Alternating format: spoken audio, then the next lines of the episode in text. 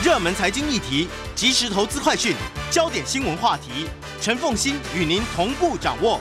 欢迎收听《财经起床号》。Hello，各位听众，大家早！欢迎大家来到九八新闻台财经起床号节目现场，我是陈凤欣。一周国际经济趋势，在我们线上是我们的老朋友丁学文。Hello，学文早。哎，凤欣，各位听众，大家早安。好，这一期的《经济学人》的 Cover Story 呢，其实关心的是所有金融圈最关心的一件事情：到底这一次的联准会的升息循环会将这个升息升到有多高？对，我觉得，我觉得这一期啊，就是呃春节过后这一本啊，不但这个内容啊，就是这个标题啊，我想全世界金融业都很关心之外，这一次的内容也很好啊。所以呢，大家看到它的封面设计很直白，就是在粉红色的封底前面啊，我们看见是一个呈现四十五度角上升的红色箭头，然后箭头后面写的就是刚才凤欣特别提到的利率到底会走到多高。那比较特别的是哦，这次经济学用了五篇文章。然后针对利率走高这件事情的五个啊相对重要的 topic 议题啊都有分析，包括序论第一篇啊它在当中是一个总论，可是十五页的 briefing 专文呢，它是针对全世界老龄化越来越严重的这个情况啊，去告诉我们全世界有三大这个力量啊，包括渴望外汇储存底这个越来越多的政府啦，还有家庭跟企业，去告诉我们其实利率要往上。一路往上走也有它的问题。那另外财经板块第一篇哦，谈的是包括供应链、科技变化跟气候目标，可能会让资本支出继续蓬勃发展。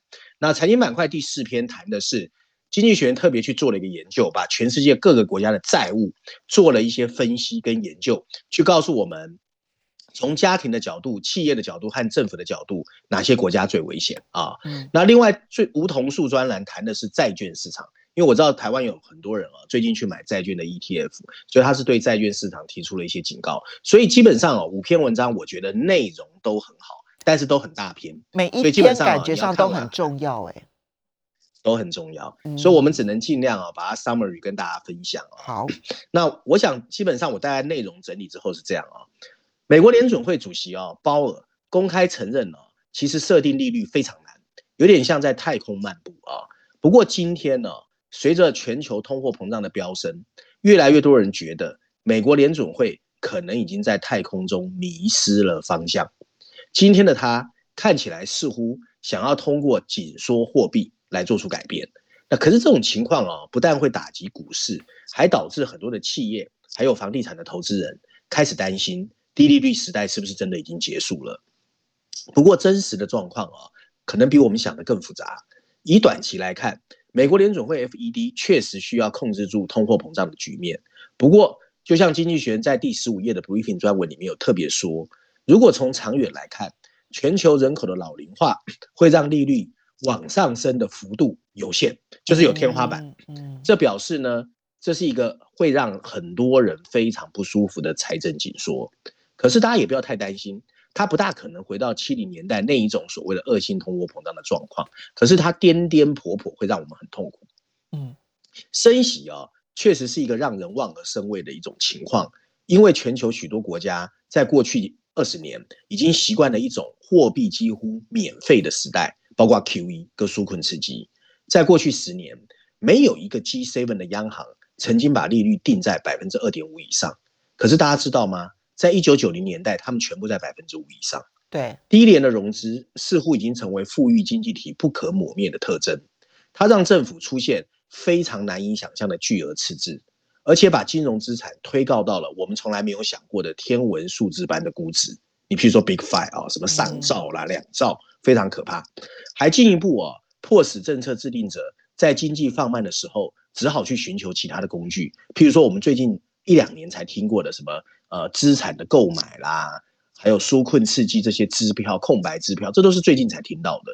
这就是为什么过去二十一个月啊，不断飙升的物价，会让美国联总会和全球各国的央行这么惊慌失措。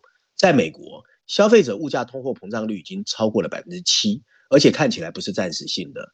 随着啊所谓债务账单的持续上涨，慢慢灌输到了每个家庭和企业的预期中，通货膨胀正在影响工资。所以呢，美国的民营部门的工资在过去一年上升超过百分之五。十二月份，美国消费者的平均物价指数已经在十二个月内上涨了百分之六，全球各地都感受到了同样的趋势，因此各国的央行都在开始纷纷采取紧缩的行动。目前为止，已经有十二个新兴市场的利率制定者在二零二一年去年就已经提高利率，而英格兰银行很快也会这么做。投资人预计哦，即使是已经十多年没有升过息的欧洲央行 ECB，今年有可能最少升息两次。然而，目前所有的目光还是集中在美国跟鲍尔的身上。这有部分原因是因为他们在全球金融体系还是占据主导的地位。不过，更大的原因是因为美国的通货膨胀率是全球最高的，没错。而美国联准会看起来后知后觉。美国联准会表示啊，他们计划在二零二四年之前把整个啊所谓的利率调升到百分之二左右。这其实和大部分人的估计差不多。理论上啊。这个水准既不会过于刺激经济，也不会抑制整个经济的发展。但随着美国联总会有可能陷入步履蹒跚，最后可能也不得不采取比我们现在想象要更激烈的行动去升息。所以有一个很可能的情况是这样啊，美国利率可能会在未来一年或者一年多一点的时间之内，比美国联总会目前所公示的更大幅度开始调升。很多人已经预测啊。二零二二年的利率可能会调升高达一点七五个百分点，这会比二零零五年以来的任何一年调升的都来得快。从长远来看，又是一个什么样的情况呢？毕竟大部分的这个房屋所有者或者企业啊，我们在追求的是很多年或长达几十年的借贷。我们要找到答案，你必须比鲍尔看得更远，而且看清楚整个经济体系背后运作的力量。货币政策呢，其实是围绕一个 neutral rate，叫中性利率来定价的。而这个中性利率呢，其实是一个平衡着全球储蓄的欲望，还有投资欲望所必须的一个货币价格。可是呢，非常抱歉哦，这是一个全球央行到目前为止都很难有效知道或者控制的基本面变数。在过去二十年，随着储蓄和投资的失控，这个潜在的中心利率一直在往下走。全球储蓄的增加，最初是由亚洲经济体因为囤积外汇存底所造成的。这意味着大量资金一直在追逐更好的回报，而且无论回报是多么的微薄，风险多大，这些钱还是前仆后继的进入金融市场。但同时间，二零零七年到二零零九年的金融危机爆发后，全球企业又陷入一个不愿投资的境地。这就是疫情爆发前我们面临的整个全球的经济状况。可现在的问题是。这些力量是不是已经转移？从账本的一边来看，或许他们真的有变化，因为我们看到企业投资正在进入一个新阶段。从疫情爆发以来，它的恢复速度比金融危机以后更快，这在一定程度上要归功于纾困刺激。不过我们要知道，这些刺激计划已经正在撤回。可是从账本的另外一边看，就是负债面看，全世界的储蓄意愿 又不大可能减弱。自从鲍尔的前任呢，Ben Bernanke 第一次注意到有一个名词叫全球储蓄过剩以来，亚洲经济体的储备增长已经放慢，有一些政府开始增加债务，而且预计到二一零零年前，全球五十岁以上的居民会从现在的百分之二十五增加到百分之四十。鉴于连印度跟中国的生育率都在下降，这个比例还会进一步的上升，就是全球老龄化。所以文章最后啊，他的总结是这样：以上谈的所有因素。都为利率定了调。从长远来看，利率一路向上的可能性很小，因为它有天花板。这本来在一定程度上，本来利率上涨代表投资报酬率会提升，我们应该欢迎。不过，现在的利率急剧上升，只会让我们感到痛苦，因为全球债务达到了全球 GDP 的百分之三百五十五，这会使得企业和家庭，哪怕对很小的利率变化，都变得异常敏感。很少有央行能够在经济不陷入衰退的情况下控制好通货膨胀。对抗通货膨胀可能会让我们这个世界陷入经济衰退，而经济衰退下的利率回落从来不会让我们感觉很舒服的。哦，全球债务占 GDP 的比重这么高，我其实有点意外。这里面是包括政府、企业还有所有家庭的百分之三百三十五。哎，其实他在那个。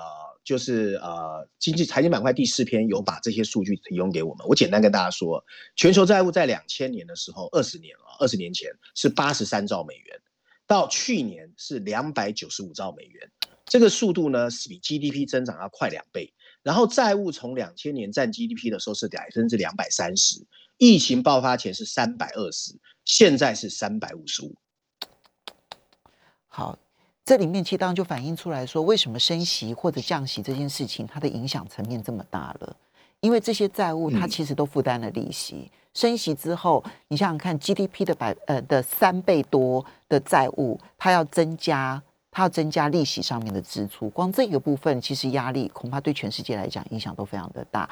这里面没有去细分哪一个市场啊，它的影响是什么样的层次？可是它这里面提到了，呃，第一个重点当然就是大家的负担都会变重，这件事情可能今年是确定的。而第二个，其实其实其实其实奉信他有财经板块第四篇，他从企业、政府到个人去把每个国家排名，哪一个国家最有？他连这个都有，应该是阿根廷。嗯，我跟你讲，以政府角度哦，黎巴嫩最惨。再过来是奈及利亚，嗯啊，然后以家庭来说，韩国、挪威、瑞士最惨，中国跟俄罗斯也很糟糕。以企业来说，法国跟瑞士最惨，然后新兴市场的中国跟俄罗斯也不好。嗯，好吧，OK，你就知道说这个。这所以那为为什么我我也觉得这一篇非常值得看，因为到底这一段期间的升息会造成全世界金融市场什么样的波动？我觉得到现在还莫衷一是，对不对？哈。不过他也提醒了一件事情，现在储蓄过多这件事情是一个全世界的通病，这个其实是迈向日本病的一个很重要的特征。这一点其实大家必须要小心注意了哈。好，我们要稍微休息一下，等一下回来了之后呢，还有其他相关的内容要提供给大家做参考。我们休息一下，马上回来节目现场了。欢迎大家回到九八新闻台财经起床号节目现场，我是陈凤欣。在我们线上的呢是我们的老朋友丁学文，一周国际经济趋势这一期经济学人的 cover story，呃，这一期经济学人的内容就是谈到各国央行嗯升息的背景。然后以及升息之后对各国的影响，还有对于所有的企业的影响，对于个人的影响，啊，乃至于它升息到底会升息到什么样子的幅度？因为它有一个大的背景的因素压抑它没有办法升息过多，因为全球储蓄过多的现实其实是存在在这个地方。那么这一些呢，我都觉得内容非常的好。那如果有兴趣的朋友，真的是可以好好来看一看啊。好，接下来呢，学文特别帮我们挑的这一篇文章呢，是《伦敦金融时报》的社论，谈的是 spec 这件事情。对，其实过去两年哦，疫情发生哦，有很多匪夷所思的事。你譬如说，凤青，你大概注意到台湾现在很多在谈 NFT 嘛，因为很多艺人啊反正也跟他扯在一起，还有什么艺术界，然后虚拟货币啊，GameStar。Spec 其实其中最特别的一点，所以《伦敦金融时报》特别有一篇社论，针对 Spec 最近的下跌提出他的看法，蛮特别的。它的标题下的是 Spec 虽然下跌，可是我们不应该把它判出局啊。补充标题写的是空白支票这样子的一个挫折，其实不会抑制全球私人投资人的胃口。其实跟经济学有点互相呼应。其实现在全世界钱真的太多，而且更可怕是这些钱已经不像我们爸妈那一代。放在外汇存里，放在银行，都想赚钱，是，那这是一个很可怕的事，而且都认为，如果我没有赚钱，我的钱就是死钱了。没错，所以这是一个非常可怕的事。我们看看内容啊，文章一开始他说，对于批评 SPAC 的人而言，他们觉得 SPAC 就是一个类似十八世纪臭名昭彰的南海泡沫的另外一个扭曲故事。当时那个故事充满虚构，今天的故事也充满虚构，而且充满了投机的狂热。看起来有一个精明的经营者成立了一家壳公司，然后听起来他很厉害，但没有人知道他归根究底要干什么。这就是现在一个明显的赤裸裸的欺诈行为。这是第一段。可是今天的 SPAC 和一群的 sponsor，他们共同帮一个壳公司找到能够跟他合并的目标。如果投资者不喜欢这个潜在目标，他们可以拿回他们的钱，而且加上利息。讨厌和不相信 SPAC 的人。现在似乎在 Spec 的冷落中找到了安慰。由于市场的波动，今年以来很多的 Spec 上市公司都被迫取消，这其实是一个好事情。最糟糕的情况就是 Spec 其实只是繁荣股市的一个例子。它的假设基础在于股票价值会永远上升，然后利用那些渴望参与一个不可持续的科技泡沫特征进行了一波操作。一个市场的修正 （correction） 啊，只要它不会引发更广泛的金融危机，其实是有益于提醒人们投资的内在风险，还有你必须要做尽职调查的重要性。不过，正如当年的南海泡沫终结，并没有让股份公司从此消失。伦敦金融时报认为，，SPAC 最近的挫折也不意味着这个创新会终结。普通投资人理所当然希望接触更多早期的私人的高科技的公司。其实台湾最近对于新创的投资也很疯狂啊，而这些新公司发现，在公开市场上市要求很繁重，而且又很昂贵。熟悉初创市场跟公开市场的这些所谓的投资银行家，他们在做的就是一种互惠互利的交易。它能够让这样的一个初级市场跟上市公司两家公司取得更深层次的资本合作，并让投资人能够在理解一定风险下取得有利可图的投资机会。认真说起来，有什么不好？最少以目前的状况来看，投资人应该欢迎 SPAC 的退烧。由于美国联准会主席鲍尔暗示央行将开始收紧它的货币政策，市场中风险比较高的部分的泡沫已经开始被挤压。这包括让私人企业快速上市的 SPAC，就这篇文章提到的，还有加密货币跟所谓有亏损的科技股，最近的股价都表现不好。有一个基金叫 ARK Innovation ETF。它是一个让普通投资人可以接触到高增长科技企业，甚至独角兽的投资基金。但是它从去年十一月以来，它的市值已经缩水了五分之二。SPAC 也越受到越来越多的审查监管啊。美国的证券交易委员会啊 （SEC） 对 SPAC 展开了一系列的审查，原因就是担心他们绕过了传统的披露要求，企业对上市成本的增加感到失望是可以理解的。不过，投资人应该准确的知道。他们准备投资的对象到底是什么东西？文章最后一段提到，最根本的问题在于企业投资人和赞助人之间到底有没有利益冲突？赞助人的部分报酬来自收购目标完成之后可以授予的认股权，他们有动机确认这个 deal 一定要成功，即使收购标的不值得，他们也要想方设法让它成功。如果 SPAC 再度回归热度，投资者和监管者仍然有互相的旗舰是正常的。这最后仍然必须取决于经验。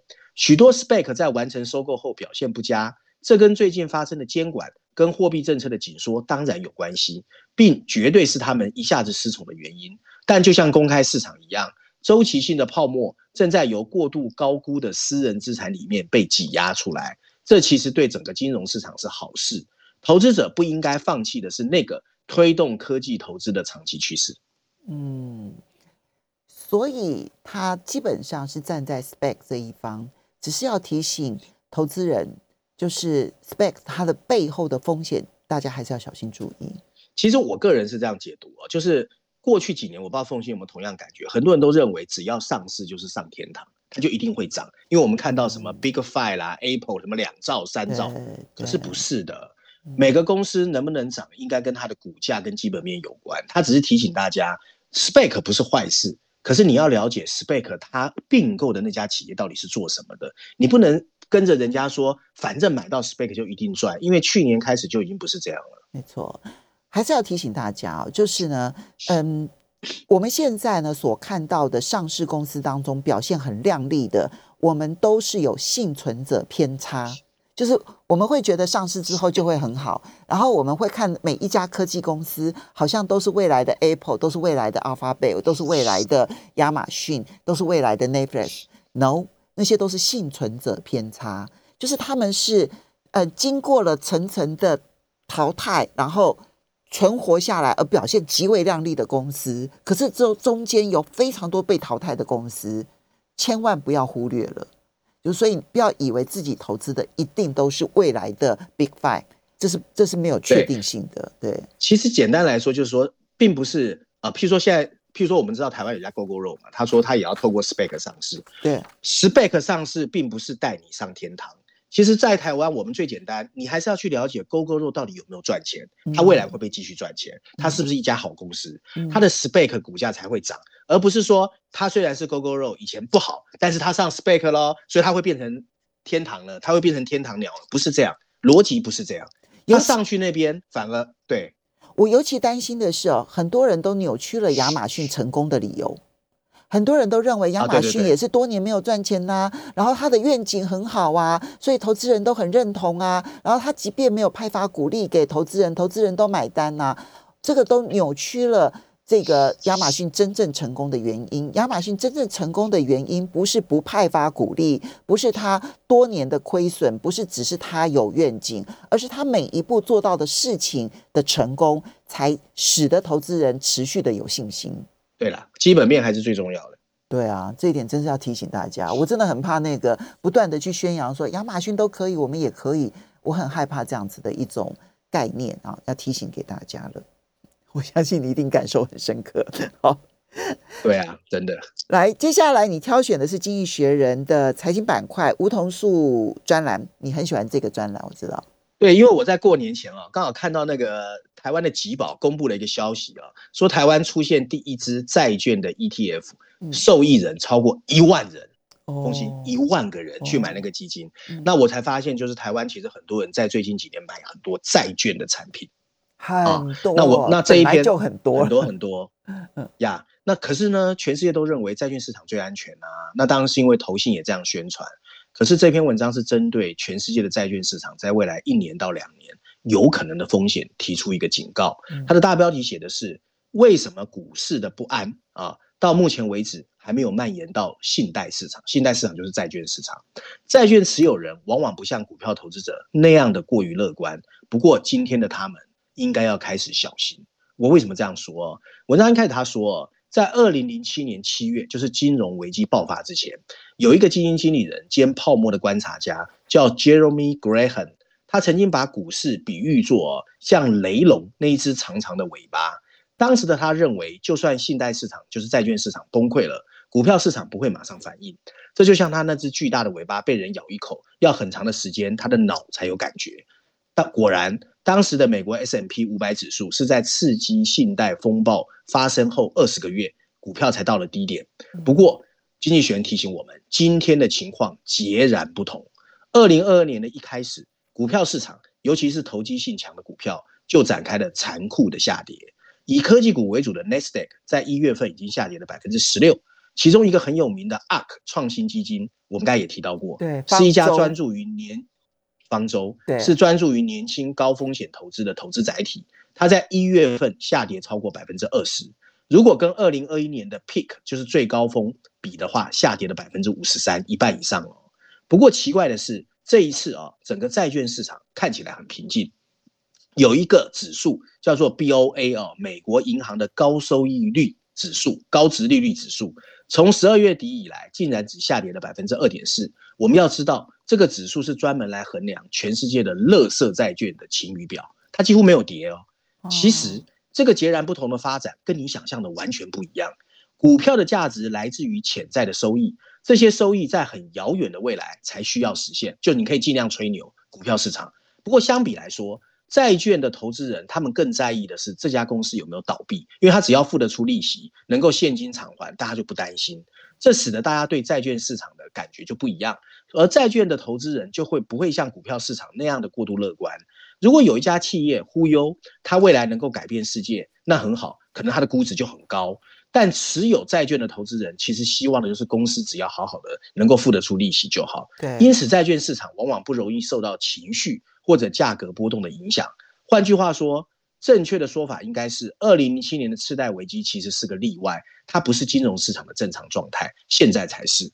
此外，乐色债券的平等在疫情期间得到改善，因为二零二零年刚刚疫情爆发的时候，很多还不错的企业被归类到了乐色债券，所以呢，现在乐色债券里面有一些企业相对来说看起来还好。可是尽管如此。投资者现在要开始保持警惕。好，我们其中第一个原因是，好，我们稍微休息一下，等一下回来 我们就把听起来好像很好啊，那到底什么地方需要注意的呢？我们等一下回来就把需要注意的这些事项来跟大家来分享。休息一下，马上回来。欢迎大家回到九八新闻台财经起床号节目现场，我是陈凤欣，在我们线上是我们的老朋友丁学文，也非常欢迎 YouTube 的朋友们一起来收看直播。好，刚刚提到了债券市场呢，其实它的呃选。通常来说，股市投资，呃，通常来说，投资人是相对稳定、理性，而并不会，嗯，跟随着吹泡泡啦，或者是吹梦想啦，而情绪波动。它通常比较没有大的情绪波动。理论上来讲，它应该是真的是稳定、安全的标的。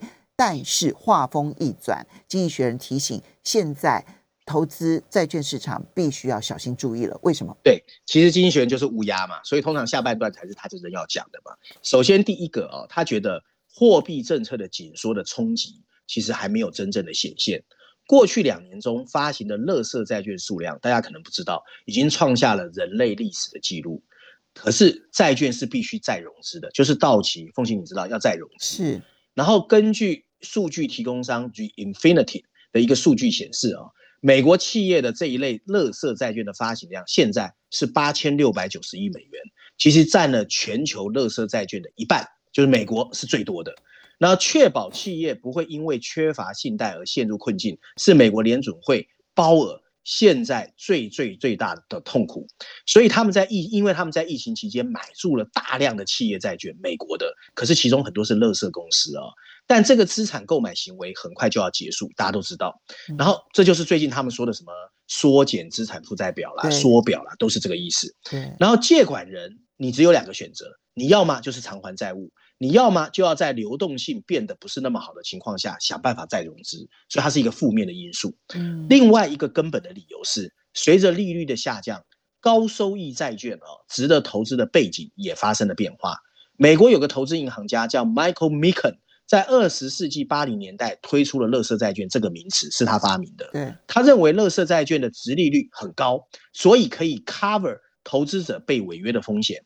在过去，在刚刚开始有这个想法的时候，它是对的，因为早期的乐色债券的值利率平均达到了百分之四点五，而每年的发行人违约率只有百分之二点二，所以高收益的债券利率很稳。不过，高收益这个词啊，现在已经失去了意义。尽管央行可能升息，可大家可能不知道，现在的值利率非常低。在美国和欧洲，乐色债券的平均值利率只有百分之五点一和百分之三点三。这比现在的平均百分之六的通货膨胀率还要低，而信贷市场的韧性来自于一种信念，就是风险很高的借款人，不管他呃风险多高都不容易破产。可是当殖利率处于很低的时候，只要少数的企业违约，这整个假设就会被狠狠的打脸。嗯，而这些违约的借款人的财务状况，其实比比我们想象要来的糟糕，而且会让债权人承受很大的损失。还有。过去十年，由于太多人渴望投资的回报，对于本来贷款人的保护已经越来越弱。长期以来，债券中一直没有一种所谓的维护契约。可是，维护契约允许贷款人在借款人的财务恶化时掌控方向盘。这个东西越来越多都被 waive 掉了。另外，还有限制借款人发行新债券和支付股息的所谓免责条款，也越来越没有人提到，甚至已经失效。而乐色债券支持者可能会说，除了乐色债券之外，债券投资人根本没有办法发现有吸引力的投资选择，所以不得不投资债券。美国公债的殖利率仍然很低，金融市场预计美国联总会的基准利率峰值再怎么升息也不会超过百分之一点八，大概在百分之二以下。不过，信贷市场的定价者往往有这样一个假设，就是这个世界不会发生那么令人不快的意外，债券市场的流动性永远会存在。如果你相信这个，你比较适合生存在恐龙时代，流动性其实会越来越弱，流动性减少，而很多的在过去这两年发行大量债券的公司，未来在债券到期了之后，它必须要借新债，这个才是风险开始，因为那时候流动性减少了，它能不能够用很低廉的价格借到新的债券？万一出现了比较大量的违约，它甚至于就会变成被债务压垮了，所以这个风险。看起来这个风险，这个股牌效应的风险还没有正式的显现出来，它隐藏在幕后。好，这一点可以提供。不过看起来最重点的还是在高收益债券。不过，嗯，其实就算是这个比较好的公司债，会不会因此被波及，我们其实也没有把握。而国家的部分会不会多几个这个嗯破产的国家，其实也没有办法有把握，对不对？哈。对，好，这个是债券的部分。好，最后这一篇呢，其实当然，经济学人这嗯这一期要谈一下北京的冬季奥运，嗯，一个冬奥，两个世界。呀，没错没错。其实我不知道凤姐有没有发现，我最近比较少选中国板块的中国文章，嗯，因为他那个我觉得越来越偏政治啊，所以我们就不多谈政治。台湾太多人谈政治，然后我就尽量会谈财经跟商业板块。对，所以这一次经济学在序论第三篇和商业板块第三篇谈的都是北京冬奥啊。那他用的标题呢，非常呼应刚才凤欣说的，他用的是一个冰冷的裂缝啊。然后补充标题写的是北京的冬季奥运象征着其实是一个分裂的世界。嗯，西方正在得出一个结论，就是我不要再奉承中国，因为奉承中国对他好，并不会让他变得更好。啊，这是一个根深蒂固的新想法。文章一开始呢，就说北京中国北京的这个冬奥有一个口号叫做“携手共创未来”，可是西方世界觉得这根本就不是真正的北京冬奥。北京冬奥会已经在二月四号在北京正式展开。那中国的官员表示，这个口号意味着我们人类应该和谐合作，克服疫情还有经济后果这些困难。那中国官方的通讯媒体也说，奥运会会打破障碍和偏见。照亮前进的道路。不过遗憾的是，西方世界认为这次冬奥绝对不会。这一个冬奥事件象征着是一个被政治和病毒分裂的世界，以及一个内向转化的中国。这是西方世界的看法。西方大国的领导人也纷纷表态不参加这次的奥运会，连美国都在去年表示不会派官方代表。那在新疆，习近平已经派遣了大约一百万人，其中大多数是维吾尔族人，去营地治愈他们的极端主义。一种压制他们的文化和穆斯林信仰的委婉说法，是中国对外的一个说法。在香港，经济学人认为，他粉碎了一个自由主义社会，把意义变成了犯罪。他的安全部队甚至一直控制着新疆，西藏，这就是西方的一直以来的看法哦。那去年十二月，美国公开表示不会派遣官方代表参加奥运。正确的来说，其他一些西方国家也在仿效。不过，俄罗斯的普丁跟他们的顾虑不一样。随着紧张局势席卷乌克兰，他会成为北京冬奥最重要的一个嘉宾。从二零零八年北京举办夏季奥运会以来，这个世界到底发生了什么？西方当时其实二零零八年的时候也担心中国，因为当时西藏其实也不大稳定，人权组织也呼吁要抵制北京的夏季奥运。但是当时许多的西方官员仍然认为，跟中国接触可能会推动他接受西方领导的全球秩序。或者甚至有助于遏制反西方民族主义的崛起。美国总统当时的总统哦，布希和法国总统啊，呃，萨克奇当时都出席了开幕式，但是他们的动作现在看起来毫无效果。中国跟西方的关系越来越紧张。习近平煽动了一个民族主义，显然想要以一个中国为中心的秩序。他为冬季奥运会选择的座右铭就暗示了这一点，这是他最喜欢的口号。关于建立一个人类共同未来社区的说法，这意味着一个国家跟中国世界合作，无论他的政治目的是什么。